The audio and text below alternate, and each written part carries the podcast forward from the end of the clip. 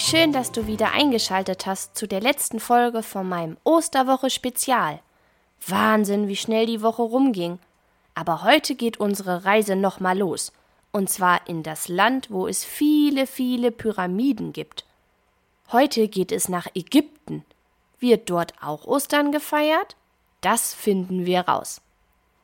Anders als in den vielen anderen Ländern, die wir in den letzten Tagen besucht haben, leben hier in Ägypten nicht hauptsächlich Christen. Etwa 90 Prozent aller Ägypter sind Muslime.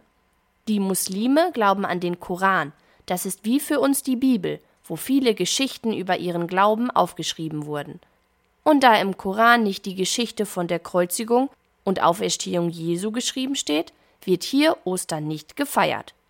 Aber das heißt nicht, dass in Ägypten gar kein Ostern gefeiert wird. Denn ein kleiner Teil der Ägypter sind Kopten. Schon wieder ein neues Wort. Kopten nennt man orthodoxe Christen, die vor allem hier in Ägypten leben. Der Name Kopten leitet sich von dem Wort Ägypter ab. Das ist sehr passend, denn hier in Ägypten ist vor vielen Jahren diese Glaubensrichtung entstanden. Und die Kopten feiern, wie wir Christen, ebenfalls Ostern. Ähnlich wie in Bulgarien findet hier das Osterfest einige Tage nach unserem Fest statt, nämlich erst am 2. Mai. Genau richtig, das liegt daran, dass auch die Ägypter den julianischen Kalender nutzen. Die Kinder in Ägypten müssen also noch ein paar Tage länger auf das Osterfest warten. Genau wie hier in Deutschland beginnt die feierliche Osterzeit mit Palmsonntag. Es finden einige Messen statt, die traditionell mit der ganzen Familie besucht werden. Jeder, der in die Kirche geht, bringt an dem Tag einen Palmzweig mit. Damit legen die Menschen während der Messe religiöse Zeichen. Wenn der Gottesdienst vorbei ist, folgt eine feierliche Prozession. Eine Prozession kennst du vielleicht schon aus der Osterfolge über die Philippinen. Dort werden ebenfalls Osterprozessionen veranstaltet. Im Anschluss werden die Gläubigen und ihre Palmzweige noch gesegnet. Danach dürfen die gesegneten Palmzweige mit nach Hause genommen werden. In der Woche vor Ostern, also zwischen Palmsonntag und Gründonnerstag, wird viel gebetet. Diese Zeit wird auch die Gebetswoche genannt. An diesen Tagen beten die Familien viel gemeinsam und erinnern sich an Jesus. Die Nacht zum Ostersonntag verbringen die Kopten mit ihren Familien in der Kirche.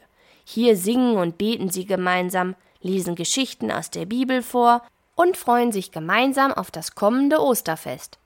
Als Zeichen der Auferstehung wird die Kirche zu diesem Fest mit weißen Fahnen dekoriert. Das sieht bestimmt schön aus. Interessant ist noch zu wissen, dass es am Ostermontag, so wie wir ihn heute feiern, in ganz Ägypten einen Feiertag gibt. Der ähnelt sehr unserem Osterfest, hat aber mit der eigentlichen Geschichte zu Ostern nichts zu tun. An diesem Tag feiern alle Ägypter zusammen das Sham el-Nissim-Fest. Das ist ein altes pharaonisches Fest, das seit ungefähr tausend Jahren gefeiert wird. Es werden bemalte Eier gefrühstückt, salzige Fische gegessen und man geht bei schönem Wetter in den Parks spazieren. Es hört sich fast so an wie ein Feiertag zu Ostern, oder?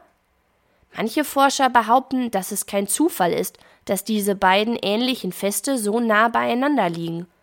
Wer weiß, vielleicht entstand vor vielen hundert Jahren aus dem traditionellen Osterfest, das wir kennen, ein nationaler Feiertag für alle Ägypter. Schließlich ist es am schönsten, wenn alle gemeinsam etwas feiern können. So, das war's jetzt leider. Und heute endet die Osterwoche Spezial schon. Wie schade. Es hat mir viel Spaß gemacht, gemeinsam mit dir durch die Welt zu reisen und viele Osterbräuche zu entdecken. Wenn es dir auch gefallen hat, würde ich mich sehr über eine Bewertung für meinen Podcast freuen. Nun wünsche ich dir und deiner Familie noch einen schönen Ostermontag.